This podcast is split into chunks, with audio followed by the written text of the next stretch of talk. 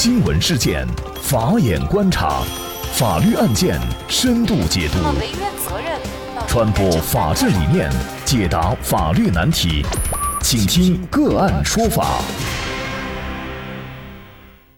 大家好，感谢收听个案说法，我是方红。今天我们跟大家来聊一下，小三获赔二十五万分手费，原配妻子起诉讨要被驳回。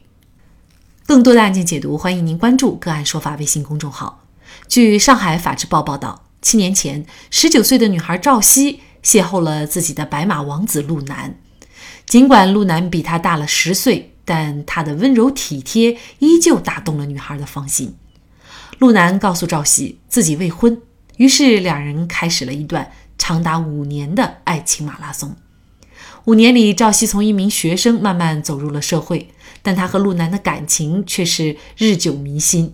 他认定了陆南就是自己的真命天子，陆南也见过了赵熙的家人和朋友，似乎一切都和普通的情侣并无两样。而唯一让赵熙耿耿于怀的是，陆南从不提及婚姻。眼看自己的年龄越来越大，但婚姻似乎却始终没有踪影。一个偶然的机会，才令赵熙明白了陆南恐婚的。真正原因，陆南早在认识赵熙以前就已经结婚生子，而他将这一切瞒下，和赵熙谈了五年的恋爱。在撕破了这层窗户纸以后，陆南也将自己出轨的事向妻子钟青青坦白。五年的感情付诸流水，这让赵熙痛不欲生。莫名被冠上小三的恶名，也让这个女孩苦不堪言。羞恼之下，赵熙甚至为此轻生，所幸被家人挽救了回来。尽管对陆南情根深重，但赵熙不愿做第三者，最终决定快刀斩乱麻和陆南分手。而看到情人因为自己的错误而痛苦不堪，陆南满心愧疚，在和赵熙分手的时候，主动签下了一份承诺书。协议书中，陆南表示愿意补偿赵熙二十五万。赵熙收到陆南二十五万以后，双方不再有任何感情瓜葛等。自签约日起，两人发生任何意外都与对方无关。在双方签订了承诺书以后，陆南将二十五万打入了赵熙的账户，但这一切却让陆南的妻子钟青青无法接受。她告诉法官，她和陆南早在二零零八年就已经登记结婚了。二零一八年，她发现丈夫和赵熙长期存在不正当男女关系，赵熙甚至逼迫陆南离婚，甚至她和陆南夫妻感情出现危机。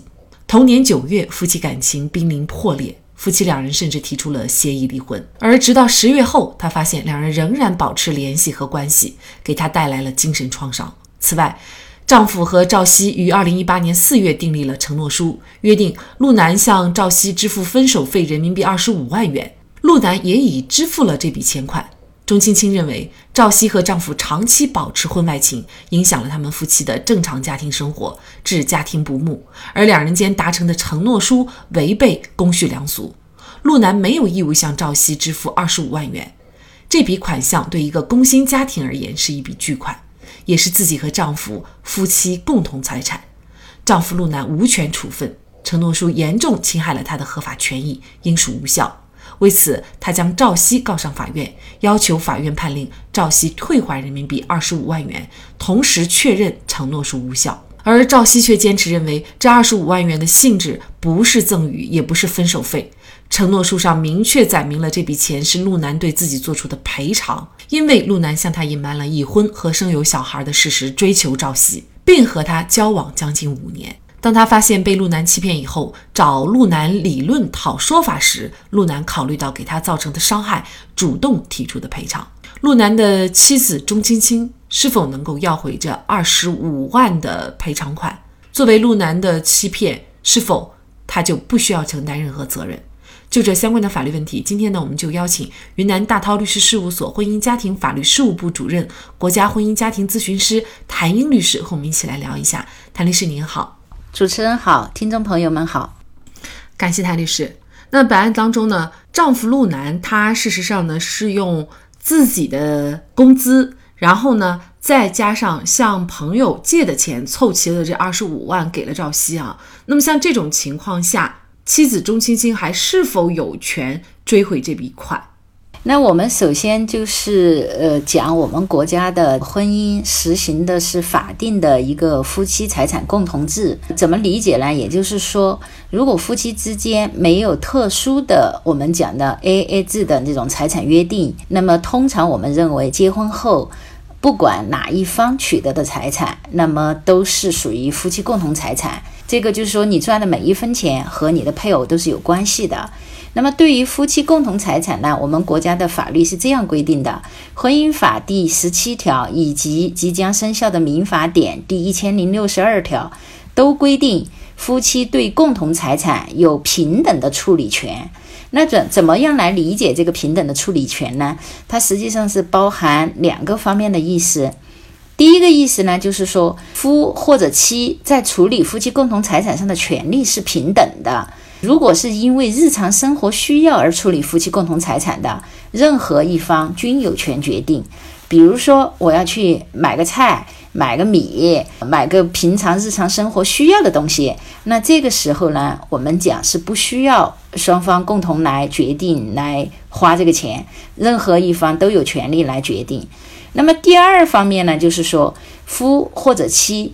非因日常生活需要，那么需要对这个夫妻共同财产做重要的处理决定的，那么夫妻双方应当平等协商，取得一致意见。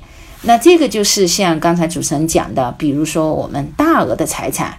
那比如说，我们要去诶买个房、买个车，或者就是像本案当中涉及的，呃，对于二十五万元，那么要怎么处理的一个问题，这个我们讲就超出了日常生活所需，在这个时候，那么一般是需要夫妻双方平等协商，取得一致意见才可以实施的，否则的话，那么一方可以讲没有经过我的同意，我不同意这样来处置。那么他是有权利要求撤销，或者是有权利要求给他造成损失的这一方进行相应的赔偿的。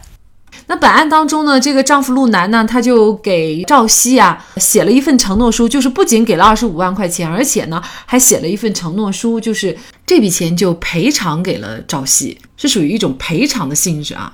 这样的一个承诺书，按照。刚才所说的这个法律规定的话，那么是不是它就是一个无效的承诺书呢？协议是否有效，主要是要从几个方面来判断。第一个，签订协议的双方是否具有一个完全的民事行为能力；那么第二个，这个协议的内容是不是签订协议双方真实的意思表示，存不存在欺诈胁迫的情况。第三个就是这个协议的内容有没有违反了法律或者行政法规的一个强制性规定，或者是有没有违背公序良俗。所以说，我们说判断一个协议是否有效，主要是从上面三十三个方面来判断。那么具体到本案来讲，我们一一的来对应这个条件来分析一下。首先，一个这个协议承诺书是赵熙和陆兰两个人来签订的。那么赵熙和陆兰呢，应该都是具有完全民事行为能力的人。那么他们两个人。签订这个承诺书，意思表示应该是真实的，是他们两个人经过商量之后自愿签署的。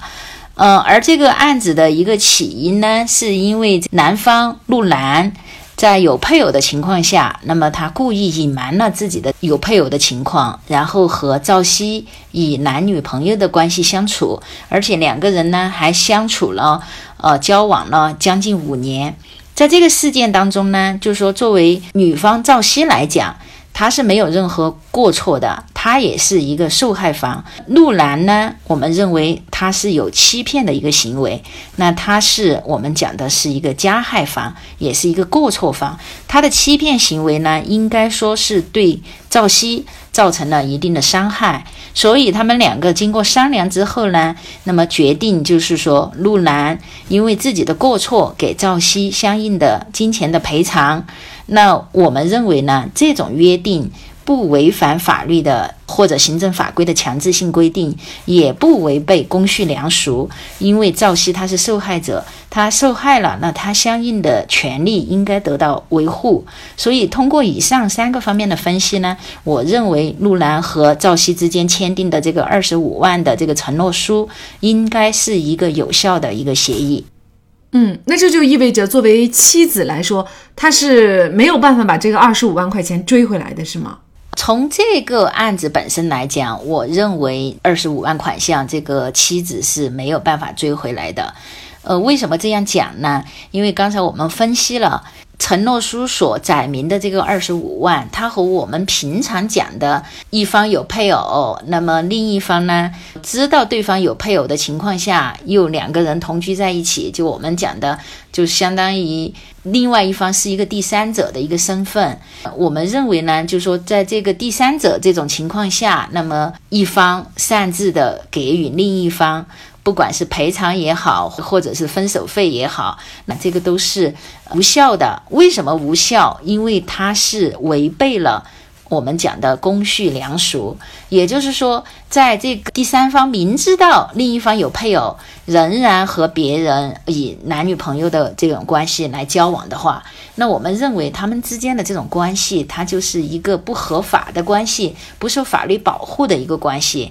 那么在此情况下，针对一个不合法的关系，呃，而且从我们道德层面来讲，这个也是一个不道德的行为，相当于破坏别人的家庭。那么针对这种不合法的一个行为，那法律肯定是不会保护呃他的权利的。所以基于这种情况下所给的分手费也好，补偿费也好，我们讲它是不合法的，是无效的。但是本案的这个二十五万，刚才我们分析了，也就是说这个第三方赵熙完全是没有过错的，他是一个受害方，他根本就不知道陆兰。是有配偶的，而且在他知道陆兰有配偶之后，那么他立即的就和这个陆兰终止了两个人的这个男女朋友关系。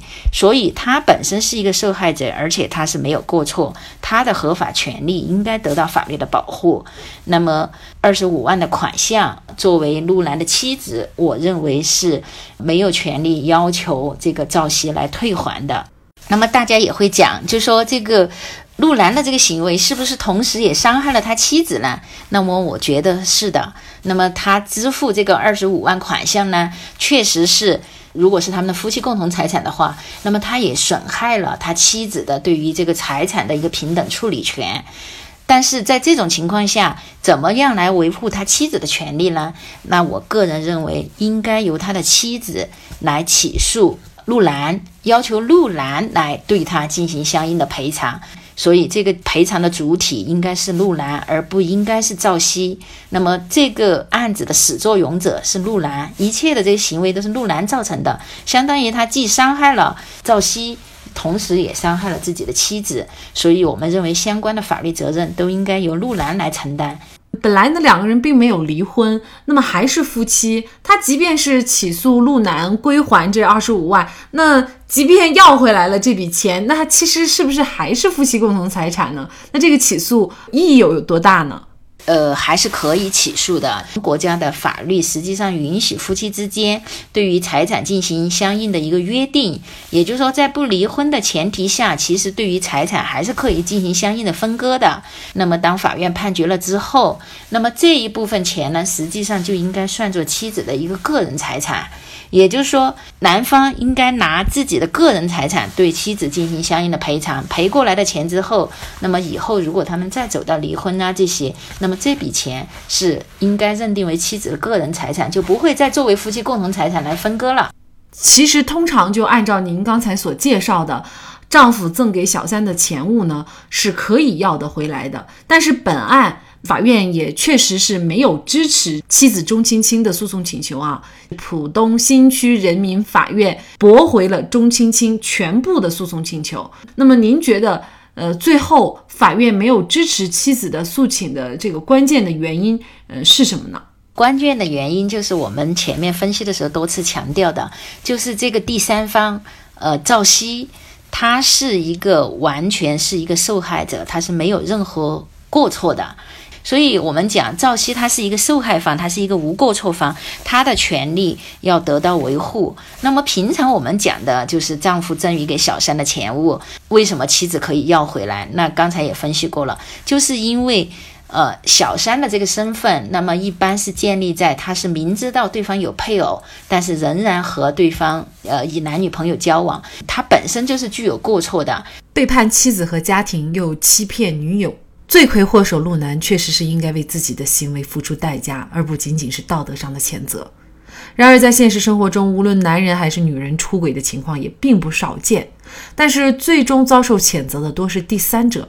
而我认为，出轨者本身应该承担更大的责任，因为他们不仅伤害了妻子和家庭，而且对于第三者也是一种不负责任。好，在这里再一次感谢云南大韬律师事务所婚姻家庭法律事务部主任、国家婚姻家庭咨询师谭英律师。明天晚上八点的直播，我们要跟大家来关注连云港一家四口同日死亡，警方宣布是夫妻赌博欠下巨款服毒自杀，欠款没有能力还。会有什么样的结果？真的就走投无路了吗？明晚八点，欢迎您跟我们一起聊一聊。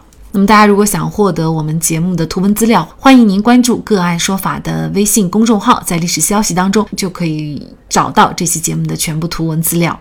那么，大家在生活工作当中遇到一些法律问题呢，也欢迎大家向我们进行咨询。您可以添加幺五九七四八二七四六七这部手机号码的微信号，就可以找到我们。他们都非常的资深、专业和负责任。感谢您的收听，我们下期节目再见。